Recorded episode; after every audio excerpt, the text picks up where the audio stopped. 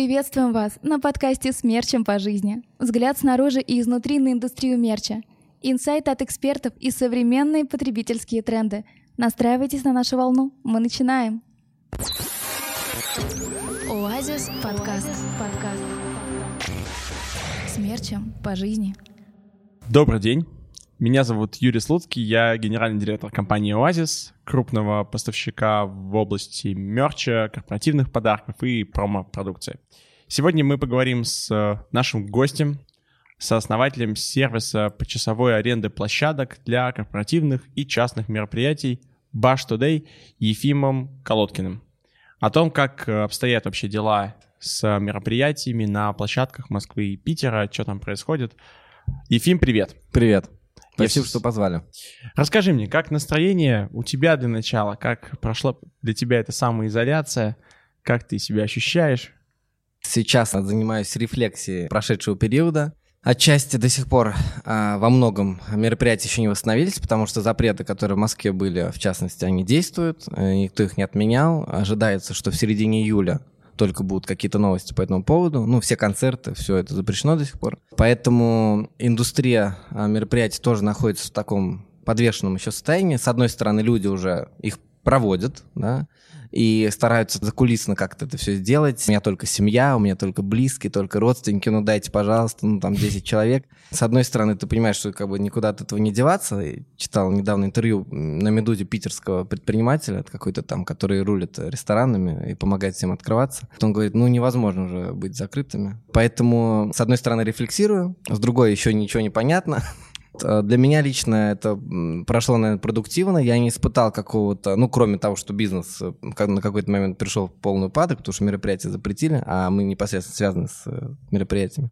Я что-то сумел изменить и в себе, и в бизнесе. Мы там немножко диверсифицировались и стали там разработку делать на аутсорс. Я считаю, что полезно. И я не думаю, что когда-либо в своей жизни еще был бы момент, когда вот все в такой бы аналогичной ситуации. Не, за, не зарекайся, не зарекайся. Ну, пока не было, да, пока не было. Посмотрим, что будет в будущем. Еще, может, какие-то вирусы подгонят.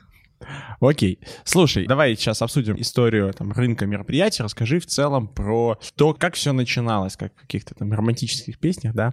Как появилась идея создания проекта, кто стоял в истоках, немножечко истории и во что это превратилось сегодня? Наверное, я начну с 2014 года. Я выпустился тогда из одного вуза и поступил в другой вуз за рубежом. Учился я в Роттердаме на урбаниста и писал дипломную работу на тему превращения бывших промзон Москвы в креативные кластеры. Это была середина учебного года, зима, я прилетел в Москву, э, отмечали Новый год с друзьями, и мой друг Михаил Сакянс, он мне рассказал про идею его приятеля, Родиона Габани, о том, что есть вот большое количество площадок для мероприятий. Тогда это еще были фотостудии, которые только стали называться, наверное, лофтами, потому что лофты мы понимаем, что там чердак, это бывший какой-то склад, завод, который в квартиру там или в офис переоборудован, но по сути в тот момент лофтами стали называться вот э, помещения, где мероприятия мы проводим. Он мне рассказал про идею, а я как раз думал выпускаться и был в размышлениях, что делать после выпуска из вуза. Соответственно, у меня было направление урбанистики, я хотел туда пойти работать. И было очень сильное желание заняться предпринимательством, потому что я еще в пятом классе школы, в частной школе основал первую свою фирму, это был магазин канцтоваров. Ну, полтора года он у меня просуществовал, и я дико кайфовал от этого, потому что это была потрясающая эмоция, иметь свой бизнес. И я с тех пор всегда мечтал, когда же меня отпустят уже учебой, я смогу чем-то заняться. Но при этом, несмотря на то, что были какие-то начинания, они не реализовались по разным причинам. И тут я понял, что это крутая действительно идея, в которую я, наверное, готов пойти. У меня был к этому моменту момент уже небольшой бюджет, потому что я там ряд, у меня был ряд подработок, я накопил на машину, у меня была машина. И в этот момент я понял, что если нужно финансировать, то я могу от машины избавиться и деньги пустить в бизнес. Поэтому, когда мне Михаил все это поведал, через какое-то время мы основали компанию. Ну, не на бумаге, не декларативно, а стали просто что-то делать. Потому что бывает, наоборот, э, официоз, бюрократия, а за ней ничего не следует. Тут было наоборот, это был реальный стартап, когда и Микаэл, и Родион полностью отказались от того, чем они занимались, от своей остальной работы, и э, занялись исключительно этим проектом. Я тогда еще учился, это был 15 год уже, доучивался в Роттердаме, но онлайн мы начали проработку. Проверили несколько гипотез до того, как пришли к модели маркетплейса площадок для мероприятий. В сентябре 2015 года мы его запустили, были первые продажи. К 2016 году был уже несколько миллионов рублей оборот. Мы привлекли инвестора в марте 2016 года э, на инвестиционной платформе. И с тех пор развивали сайт, дошли практически до сегодняшнего дня. Э, немножко там изменилась и команда, и количество там участников. Сейчас у нас 15 человек работает. Прошли акселератор Сбербанка. Оборот у нас превысил в прошлом году 107 э, миллионов рублей. В этом году планировали больше, но из-за из этого карантина, наверное, не превысим, хотя, может быть, разными а, путями и другими источниками монетизациями постараемся догнать эту планку. Забыл единственное добавить, что не просто так эта идея появилась. А почему-то в 2014 году москвичи и вот часть такая недозолотая молодежь, которой я себя э, причислял, э, устал очень от тусовок в клубах и что-то другое хотела. Более приземленное, что ли, более искреннее без всяких там go-go и барных стоек и э, необходимости надевать какой-то супер наряд для того, чтобы пройти через этот... Э, security, security. security как они там, face, face control. Face control, да. Да, я это вообще никогда не переваривал, не переносил. И стали тусоваться в помещениях бывших заводов, где были фотостудии. Их стали сдавать не только под фото, но и под тусовки. И потихонечку как-то это завертелось, и народ стал спрашивать, где вы это там арендовали, как вы это собрали. Для меня это тоже было в новинку, но вот мы решили это собрать на одном сайте, и как-то это вот пошло-поехало. Мы, наверное, поймали волну просто просто. И она была в зачат, как бы сейчас это обыденная история. Сейчас, наверное, уже многие устали даже. Хочется в ресторан пойти. Но все равно еще формат не до конца раскрыт, много потенциальных возможностей, и э, я тут вижу еще ряд перспектив. То есть вы подняли вписки на такой принципиально новый уровень. То есть от таких кухонных посиделок, когда там все сидели, заваривали чаек и там обсуждали что-то, наверное, наши еще родители, до таких модных тусовок, но своих, где не нужно проходить фейс-контроль, где не нужно мириться с плохим вкусом диджея, а можно, собственно, самому устраивать себе отдых, досуг, пати и так далее. Юр, ну именно так, потому что мы... Микаэл, он сам был э, основателем сервиса после заката.ру, они фоткали на, в клубах и барах э, все ночные там мероприятия Москвы, Москвы. И э, постепенно они хотели что-то больше из этого сервиса сделать, но при этом там образовалась своя тусовка, тусовка друзей. Мы все тусовались, по-моему, в Дэнди кафе на Новом Арбате.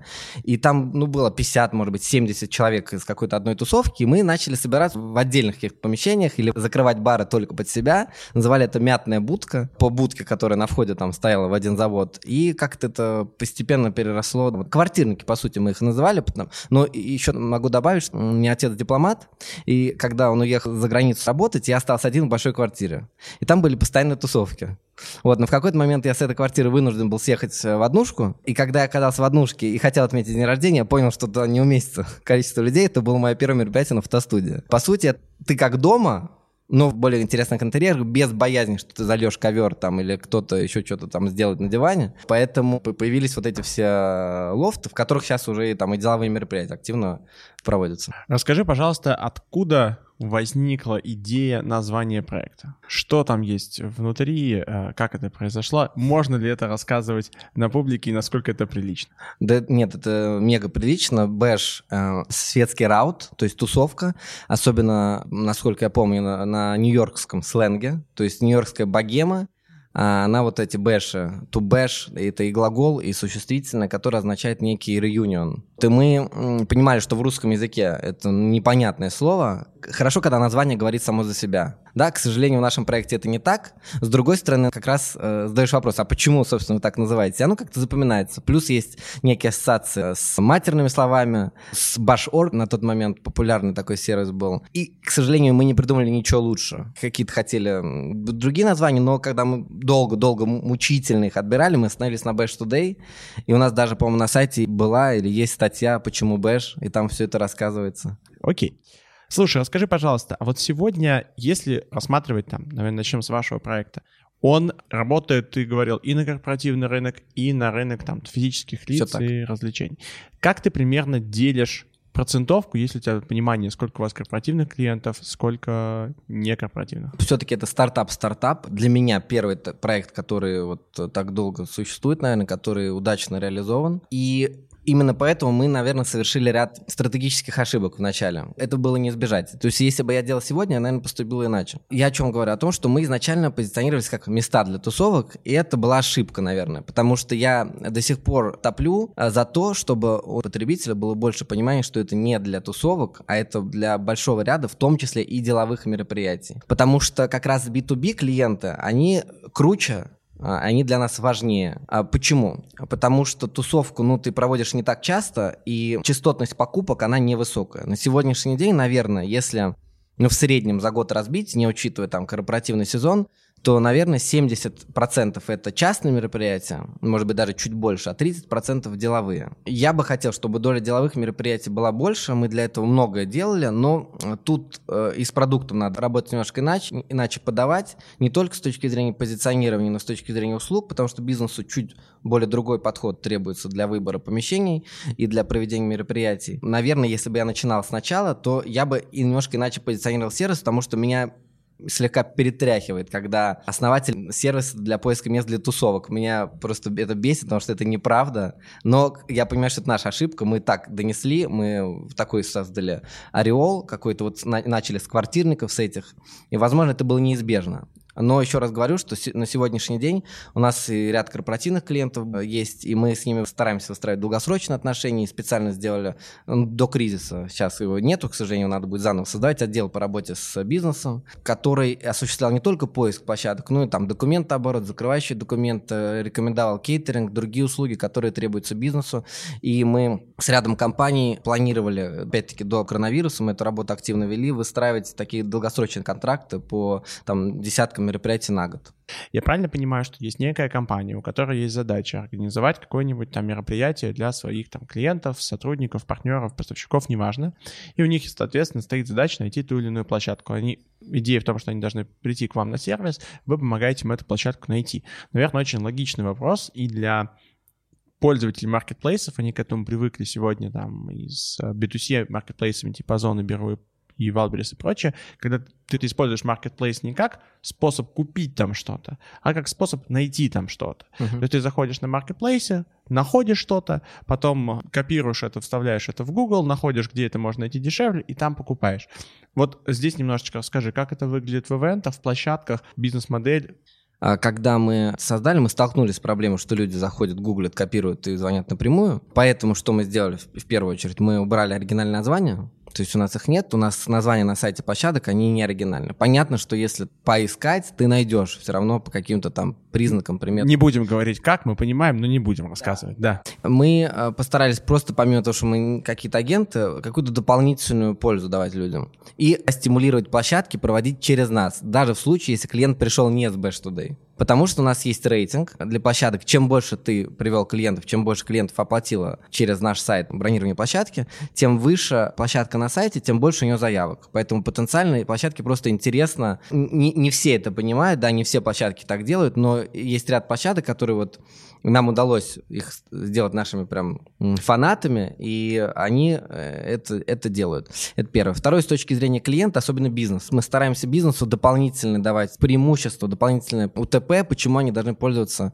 нашим сервисом. Это не только поиск, но это, как я сказал, и рекомендации по проведению мероприятия, и мы снимаем с людей там либо помощника руководителя, либо ивент-менеджера компании, зачастую, может быть, HR, которые занимаются поиском и организацией мероприятий, снимаем ряд болей, которые берет на, себя наш менеджер, коммуникационный с площадкой, различные организационные моменты, а для того, чтобы просто люди экономили свое время, или, может быть, даже в компании не было необходимости держать отдельного человека. Мы это берем на себя. Документооборот, закрывающие документы, курьеры, ну, в общем, все это мы закрываем. Даже когда на мероприятии несложно, например, Яндекс проводил регулярно через нас мероприятия, тренинг для сотрудников, мы следили, что там были свежие маркеры, чтобы там были круассаны вовремя, водичка, свежий рулон бумаги для флипчарта и так далее.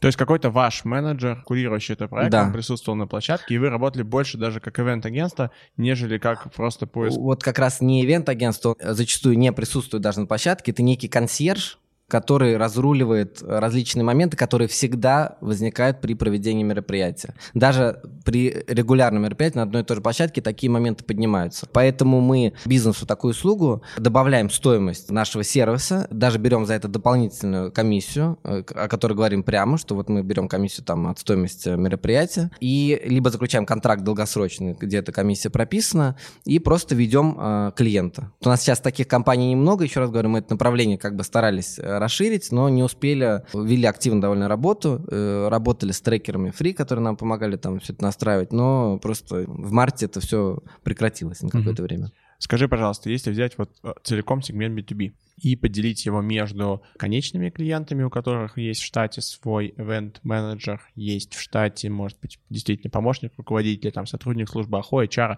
который готов организовывать эти ивенты, и есть сотрудник э, или есть ивент-агентство, которое тоже в теории может являться вашим клиентом, то вот из этого сегмента сколько ивент-агентств, на твой взгляд, а сколько конкретно компаний?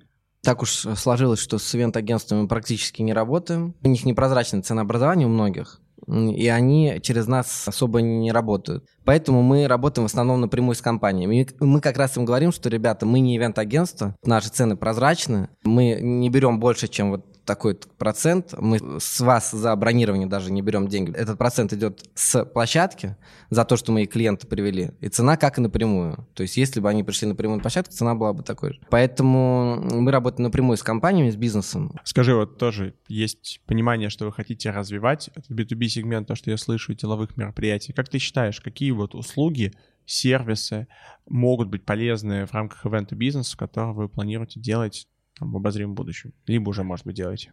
Ну, как я сказал, когда планируется мероприятие, очень много подготовительной работы. Это и организационная, и планировочная э, вся история, когда ты должен скоординировать большое количество людей, написать различные списки, все предусмотреть. Второе – это работа с подрядчиками. И третье – это уже работа непосредственно на площадках, чтобы все прошло как планируется.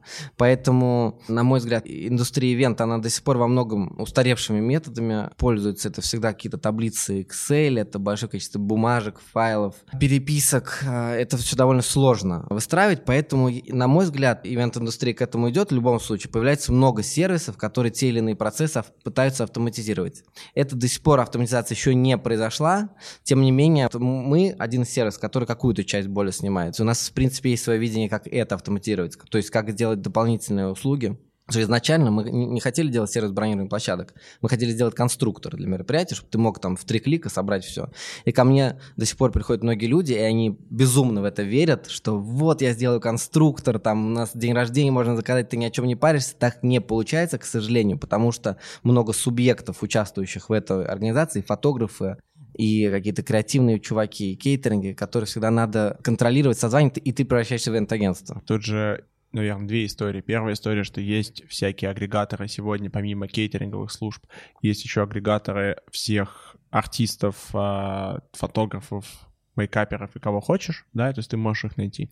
Ну и вторая история, что можно посмотреть на более зрелые рынки, например, там на, на рынок, например, логистических услуг, когда уже очень давно в Европе дошло до того, что если ты хочешь открыть интернет-магазин, то ты находишь площадку, которая даст тебе шаблон для этого интернет-магазина, которая подключит тебе эквайринг, которая организует тебе склад, которая организует тебе логистику, и она тебе говорит, чувак, вообще ни о чем не... Она тебе сделает продвижение, то есть условно ну, там... У алгоритм... нас такие вроде тоже есть. Э, да, да, да, но у нас там до склада там реже доходит, а у них вообще прям супер комплексно, и ты вот единственное, что ты придумал классную фишечку, ты там что-нибудь выпиливаешь из чего-то, вот пили. Это твоя работа, во всем остальном мы позаботимся. И, наверное, любой заказчик сегодня хочет от своего ивента получить что-то подобное. Я хочу там заплатить деньги, и не думать о том, что у меня где-то что-то пойдет не так, а чтобы за меня кто-то подумал. Потому что а, снятие одной боли, да, там не решает вопрос 5, 6 или 8 там других болей. Поэтому вот этот конструктор, о котором ты говоришь, мифическая вот эта таблетка, назовем ее так, потому что она такая немножко волшебная. Да. Ее, наверное, рынок, мне кажется, ждет. Появится она или не появится, я понимаю, о чем ты говоришь, что, то есть, фотографа, если ты там порекомендовал, ты должен за него как-то отвечать, и он не приехал вовремя, да. и там куча ручной работы. У него э, сейчас, наверное, уже есть ТПН. Пять лет назад было невозможно перевести официально деньги. Ну, сейчас уже и самозанятые есть, Ну да. еще проще. То есть эта история она потихонечку там, наверное, решается. Хорошо. Расскажи мне, а какие у тебя вообще ощущения от э, рынка? Я понимаю, что сейчас это очень сложно, тем это интереснее. Сколько ты в этой истории варишься, ты там общаешься с площадками, а, общаешься с клиентами, ты наверняка видишь там а, заходы на сайты, насколько люди ищут, интересуются. И event — это вещь, которая там не делается за неделю обычно. Ну, даже если ты день рождения делаешь, ты все равно там чатик в Телеграме создашь как минимум за месяц. То есть это немножечко история на опережение. Люди сегодня уже чувствуют, что вроде как можно будет, поэтому, может, сегодня все не так хорошо, но они там работают на будущее. Вот ты считаешь, рынок, он проснулся уже? Вообще, э, судя там по экономическим прогнозам, я не думаю, что рынок прям быстро восстановится, потому что развлечение это не то, на что в первую очередь люди тратят деньги. И когда особенно многие лишились работы, я не думаю, что рынок быстро восстановится. С другой стороны, уже где-то месяц мы наблюдаем постепенное восстановление, еженедельно мы увидим рост как по количеству заявок, так и по количеству оплат. Должен отметить, что трафик, он в основном не целевой, он идет через блог, то есть это не по прямым запросам забронировать площадку, это через блог, где люди сначала какую-то информацию там получают, а потом уже решают посмотреть, пообщаться насчет площадки. Я думаю, что э, в полной степени э, вообще процесс восстановления должен возобновиться тогда, когда население, во-первых, почувствует, что карантинные ограничения сняты не из-за парада, а, потому что реально там 10 человек только болеет, да, не, не 7 тысяч там в стране. Это первое. А второе, когда уже официально будут ограничения отменены, потому что официальное ограничение на а, организацию мероприятий до сих пор не снято. Поэтому я думаю, что в течение двух месяцев, если мы избежим там всяких вторых волн и так далее, э, рынок восстановится ну, в той мере, в которой он может восстановиться с учетом всех экономических показателей. Активность есть, люди звонят, люди пишут еженедельно, как я говорю, мы видим, наблюдаем рост. А ты ожидаешь демпинг на, со стороны владельцев площадок? Потому что я вот, ну, например, смотрю, что происходит на рынке там арендов офисов, да, и я вижу, что люди получили уникальный experience три месяца работы на удаленке. То есть ни один российский предприниматель образца февраля 2020 года, ну ладно, ни один не буду, но большая часть, ну сказали бы, слушай, классная тема, что ты в офис арендуешь, давай на удаленке поработаем. Сказал, что еще? Может всех в отпуск отправить, оплачиваемый на полгода? Ну, то есть, наверное, он такими бы категориями думал. То сейчас, когда все принудительно всех заставили поработать удаленно, и люди получили этот experience, многие скажут, блин, классно, я могу вообще там, нанять людей, может быть, даже в регионах дешевле, либо я могу позволить людям а, поработать где-нибудь на, на Бали, а не в Москве. Я плачу офис там в аренду столько-то, а вообще он там, офис все еще не дотягивает до уровня Яндекса и Гугла, сэкономлю-ка я себе несколько миллионов рублей в год, закрою офис. Ну, и, скорее всего, вот, у меня есть ощущение, что вот этот вот рынок а, бумирующий, там не так давно это коммерческая аренда, он может себя чувствовать там не очень хорошо. Понятно, что все будут не, чувствовать не очень хорошо, но не особенно. А, Рынок ивентов, который тоже, соответственно, сейчас там сняли ограничения 1 августа, вот 2 августа все не побегут, там, несмотря на день ВДВ, не Да. побегут резко устраивать ивенты. Именно вот этот рынок ивентов, ты считаешь, они будут, площадки, им нужно все-таки генерить деньги, они там три месяца были закрыты, будет ли вот это вот резко какой-то демпинг, что, ребята, ладно, там не 20 тысяч, хотя бы 7 тысяч заплатите, но хоть арендуйте, я все равно стою.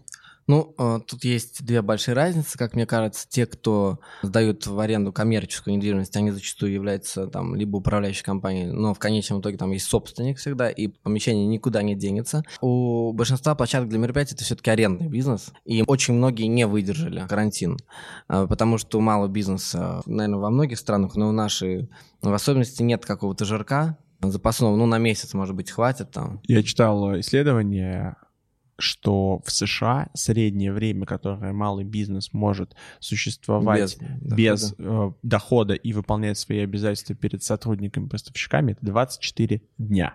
А в России, я думаю, что, наверное, еще меньше. Поэтому абсолютно верно, что нет возможности там три месяца Ну сидеть да. спокойно. Ну, я думаю, что в России, в отличие от Америки, мы привыкли все-таки тяжелее немножко жить, и можно договориться потерпеть. В США, наверное, с этим посложнее. Но, тем не менее, э, я думаю, что 30% площадок просто уже закрылись, либо сменили собственника. На рынке площадок и так присутствовал демпинг.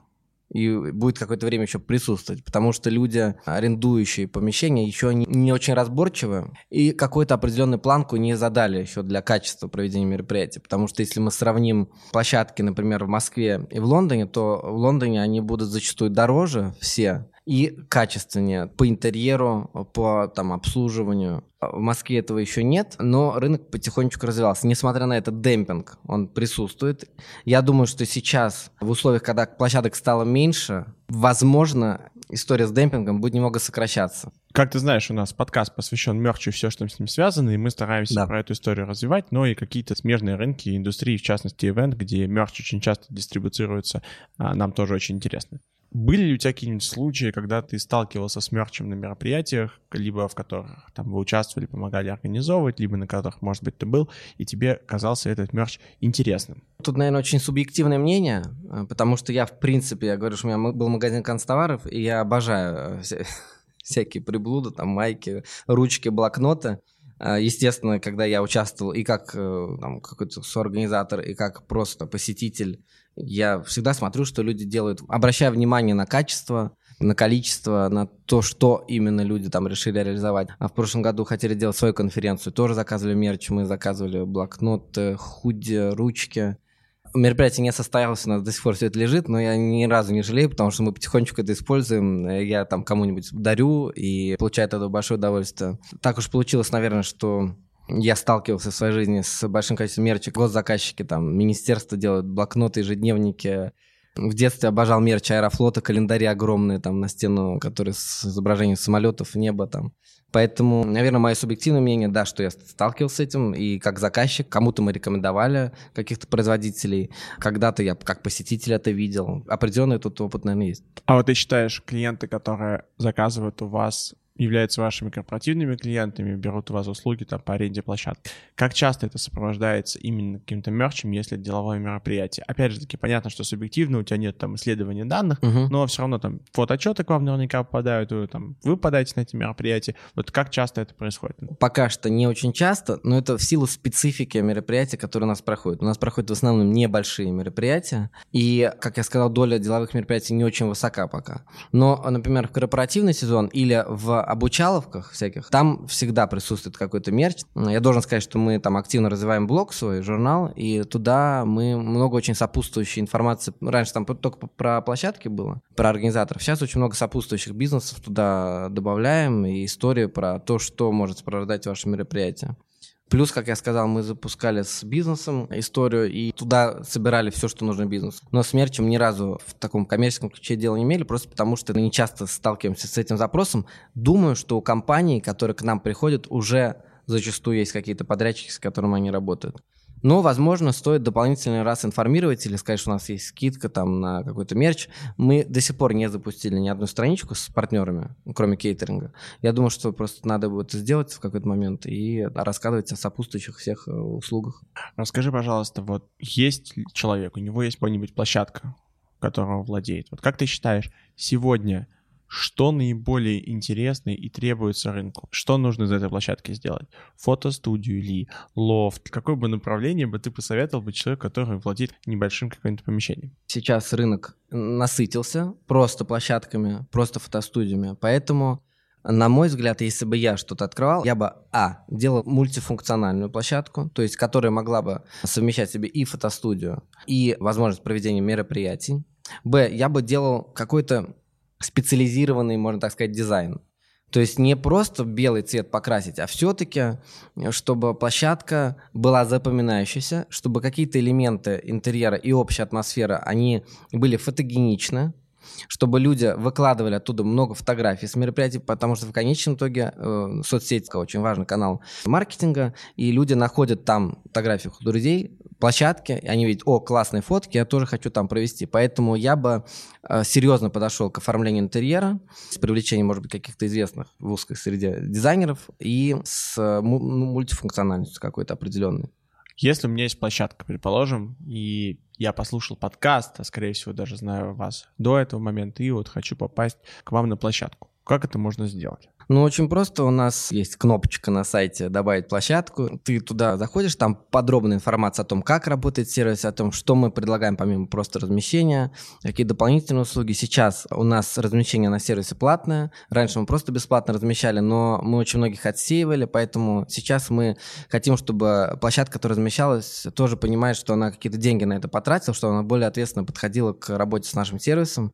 Потому что когда делаешь бесплатно, ну, не всегда так, особенно когда размещает просто менеджер, которому сказали где-то разместить. Мы хотим, чтобы собственник больше принимал участие в работе с нашим сервисом, потому что в конечном итоге мы перед пользователем отвечаем за качество услуг, которые площадка предоставляет, а и за там коммуникацию, которая с площадкой происходит. Поэтому сейчас размещение платное, стоит оно 5000 а, рублей в месяц, и мы берем комиссию с площадки. Размещение оно для всех возможно. Единственное, у нас есть определенная модерация, как я сказал. Наши менеджеры смотрят на то, чтобы эта площадка вписывалась в общую стилистику тех площадок, которые нашим клиентам потенциально могут подойти. Скажи, пожалуйста, воспоминания какой-нибудь самой классной и необычной, наверное, даже лучше необычной площадки, которая тебе запомнилась, и вот я сейчас сказал необычный, и ты, она у тебя возникла в голове. Что это было? Назову одну такую площадку. Это на крыше гастрофермы, не помню, как называется, там джакузи стоят много джакузи надувных, и там, в общем, можно крутые тусовки устраивать. Это первое. Второе, есть э, крутой лофт, не вспомню, как называется. Находится он около реки Яузы, не чтобы в самом центре, но где-то недалеко от электрозаводской. Он очень большой, его собственник имеет несколько площадок. Он всегда очень с большим вкусом подходит к оформлению интерьеров.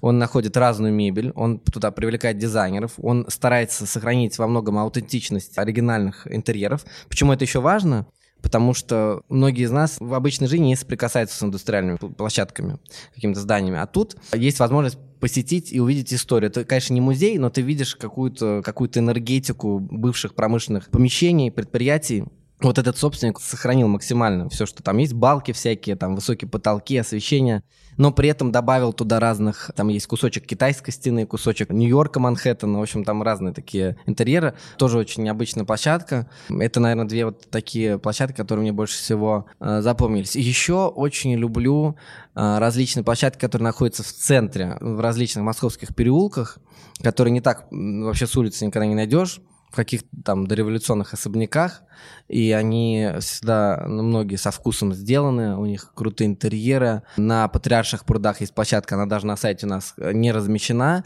потому что там дорогие произведения искусства висят, с большой осторожностью подходит к выбору арендатора. Но такая площадка есть на Патриках, ее можно найти Дарья Белякова, ее основатель, она архитектор.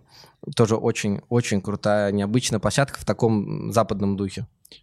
А если от площадок перейти к мероприятиям. Какое самое тоже необычное или какое-то сумасшедшее мероприятие, которое проходило, например, через вас, и подходит менеджер и говорит, Ефим, слушай, тут у нас такую штуку делает клиент, ты, короче, не поверишь, такой, да ладно.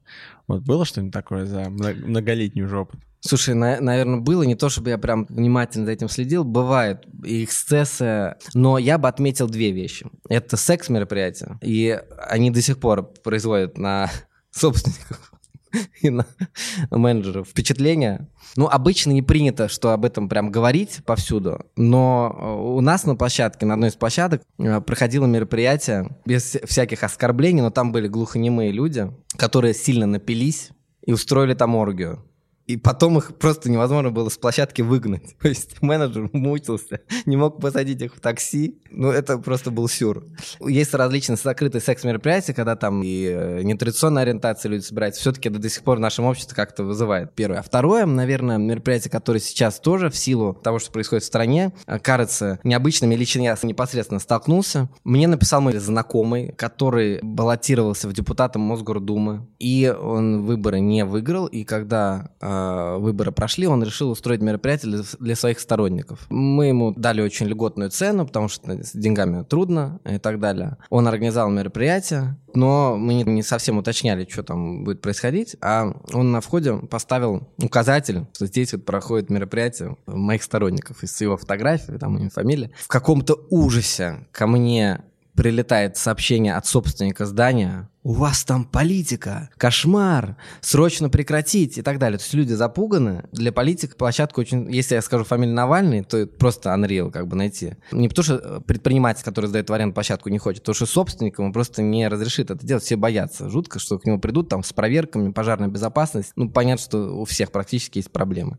И всегда можно к чему-то прицепиться. Одновременно с политикой э, на одном ряду стоит религиозное мероприятие. И э, когда проводятся какие-то, скажем, не совсем из традиционных религий, но при этом этом они государством не запрещены, но для людей они кажутся запрещенными какими-то, потому что все мы слышим какие-то преследования там по различным религиозным признакам, тоже вызывает какую-то бурю эмоций со стороны и сообщества площадок, и со стороны собственников зданий. Это будет сложно найти такую площадку и тех, кто за это согласится. Это будет, правда, без всяких обиняков, сложно сделать. Я бы порекомендовал организаторам таких мероприятий просто не говорить о том, что ты хочешь... Ну, слушайте, э, я не знаю, из Игоря там все читали «Империя должна умереть». Вот там закрыты всякие клубы, э, закрытые сборища, но это в то же самое превратилось. То есть ты не должен это афишировать, для закрытой публики делаешь закрытое мероприятие. И тогда все закрывают на это глаза. Ну, ты не афишируешь. А если ты на улице стоишь транспарантом или там писькой бегаешь, показываешь, ну, тогда тебя не то, что там твое мероприятие закроют, еще и арендатора оттуда выгонят. Люди с осторожностью к такому относятся, и зачастую, если что-то там подозревают, очень расспрашивают, просят не афишировать, более закрыто делать мероприятие. И еще есть одна проблема с мероприятиями, это когда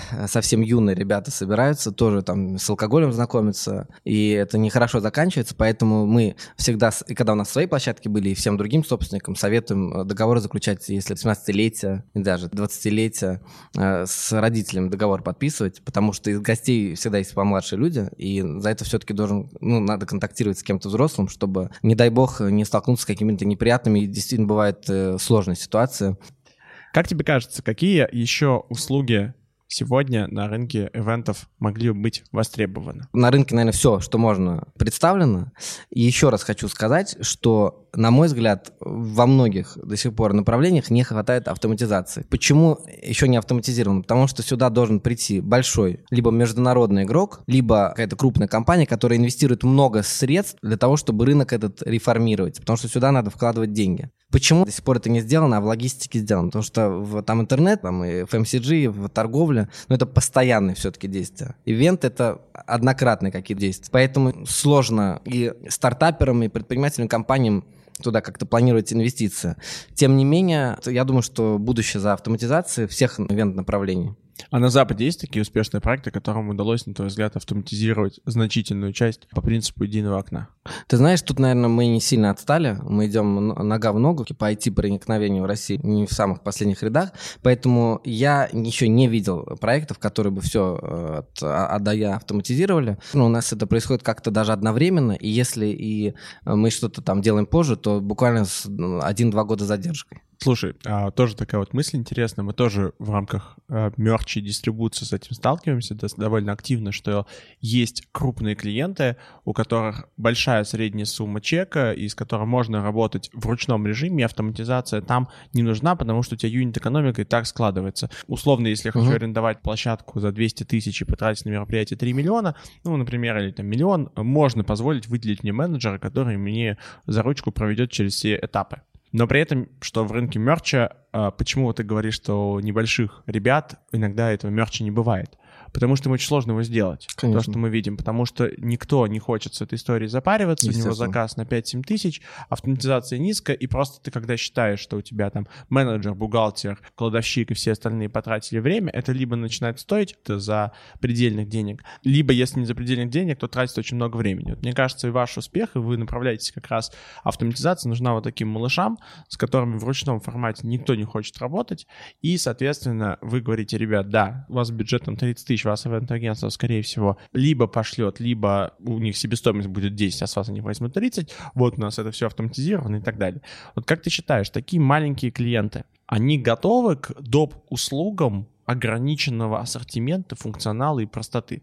Что я имею в виду? Что да, много сложностей, если ты там хочешь подключить кейтеринг из там 20 тысяч или там 2 тысяч или там даже тысячи ресторанов, ты говоришь, ребята, у нас очень ограниченный ассортимент, но поскольку у человека выбора нет, он должен либо сам этим заниматься и куча геморроя, ему проще взять то, что вы даете, даже если это ограничено, но не париться. Ты когда говорил, напомнил мне про проблему, которую мы с кейтерингом всегда испытывали. Дело в том, что существует и до сих пор существует на рынке некая яма, может быть, лагуна, назвать, от, короче, отсутствие нормальных игроков в определенной э, ценовой категории, в определенном определенном объеме. Например, о чем я говорю? Мероприятие на 20 человек. Клиент говорит, порекомендуйте кейтеринг. Мы ему там, ну, раньше ввели в кейтеринг. Он говорит, ну, 3 тысячи на человека, там, 2 тысячи на человека, полторы тысячи человек. Он говорит, ну, дорого, что с ума сошли, там, у меня 40 тысяч, 50 тысяч обойдется мне там ужин или там какой-то фуршет. А кейтерингу неинтересно дешевле делать. А дешевле у тебя получается пицца, суши, всех задолбало. Вот средняя ценовая категория для небольшого объема людей. Почему? Вот мы подключали кейтеринг. К нам приходит, сейчас меньше, наверное, приходило там десятки кейтерингов, хотим с вами работать, у вас поток заявок. Отлично, давайте работать. Подключаем, к ним начинают идти заявки, их менеджер не, не справляется с объемом. Какие-то клиенты, нам неинтересно с ними работать, у них мало людей. И так далее и тому подобное. Поэтому сейчас на сервисе у нас э, можно оставить заявку, она идет нашим партнерам CaterMe, Marketplace кейтерингов. Кейтеринги потихонечку адаптируют и какие-то технологические придумывают решения, чтобы им производство небольшой объем, стандартизированно, наверное, делать. Существует ряд кейтерингов, которые это делают. И я думаю, что с этой точки зрения, в том числе и в мерче, и в каких-то других э, услугах. я вот говорила, сейчас подумал, что если я, например, на день рождения предложу клиенту на 25 человек сделать какой-то интересный мерч именной, и это будет реально, и ему по карману, и это сможет компания быстро доставить, словно там обычно мероприятие за полторы недели планируется, к, ко дню рождения там или к какому-то ивенту, или к небольшому митингу э, деловому, то я думаю, что это можно затестировать. Может быть, кому-то бы это было бы интересно. То есть ты должен иногда что-то рассказывать клиенту, и мы стараемся это доносить в каких-то статьях, там, в рассылках, о способах, о площадках, о там, о партнерах возможных, о там, форматах мероприятий. И тут, наверное, можно информировать в том числе и об услугах, которые клиент может получить на свое мероприятие. Слушай, ну ты абсолютно верно говоришь, потому что, мне кажется, причина здесь в том, что рынок кейтеринга, он довольно маленький. То есть если сравнивать рынок кейтеринга с рынком, например, доставки еды, я думаю, там разница даже не в 10 раз, а значительно больше. И поэтому на таком маленьком рынке вынуждены компании работать с большой маржинальностью. Слушай, вот еще у меня есть один вопрос, хотел бы с тобой обсудить, наверное, последний на сегодня. Что ты скажешь про диджитализацию? Это ваша фишка. Это то, чем вас да. отличает реально от любого онлайн-агентства, от любого ивент-агентства. Да. Сейчас, когда произошла вся эта вот история, безусловно, там влияет она на социум, и она не пройдет бесследно. Мы точно будем чувствовать последствия. Конечно. Недели, месяца, наверное, даже года. Года, года. Как тебе кажется, трансформация ивентов и переход их в онлайн, это вообще возможно? Может это быть? Как это будет выглядеть? Что это из себя может представлять? Во-первых, э, мы уже видели и видим, как это выглядит. Это может существовать. И я думаю, что это в какой-то мере будет существовать. И должен сказать, что все там устали от зума, например, но мы запустили продукт, называется Dual Screen, два экрана, когда не только зритель может как бы наблюдать за спикером, но и спикер может в общем, просто сидеть перед экраном не всегда передает атмосферу реального мероприятия. Мы сделали такую технологию, в которой располагается помещение в студии, где человек чувствует зрителя, он может контактировать с ним. Там можно и концерты, и обращение руководства делать, и конференции. Это реально большая студия, как практически телевизионная, как будто у тебя зрители сидят, но там может быть сотни тысяч зрителей одновременно. А поэтому я думаю, что мы придем, может быть, к квази-офлайн мероприятиям, квази-онлайн мероприятиям, когда совмещено какие-то люди есть в студии, какие-то люди присутствуют онлайн. И считаю, что таких продуктов будет больше на рынке появляться. Но одновременно с этим я убежден, несмотря на обилие сейчас материалов, которые посвящены, что мир никогда не будет прежним, а что мы все будем онлайн, что там ивенты умрут, или там, что социализация не нужна, что офисы вымрут. Я, ну, это такая категоричность очень большая. Да, конечно, в какой-то мере люди, многие, многие компании в частности, наши, мы, может быть, не продолжим в такой же форме в офисе существовать, но все равно какие-то офлайн митинги нужны. Человеческое существо, просто ему нужна социализация, ему нужна встреча, ему нужно общаться один на один, я имею в виду вживую, и я думаю, что мероприятия все равно будут во многом, несмотря на возможность провести онлайн, офлайн мероприятия, они будут существовать, и они будут развиваться. Может быть, сейчас какой-то спад небольшой мы переживем. Тем не менее, все вернется на круги своя, я уверен. Просто добавится еще новые форматы. То есть ты считаешь, что вот замена офлайна онлайном, она не произойдет, потому что человек не может не прочувствовать, тарталетки не может в конце концов попробовать. Не будет, ну, конечно, не будет. За, замена будет дополнительные форматы, может быть, с VR как-то связанные, которые, э, если ты не можешь приехать, например, ты в другой стране находишься, ты болеешь там или еще как-то, ты всегда сможешь посетить мероприятие.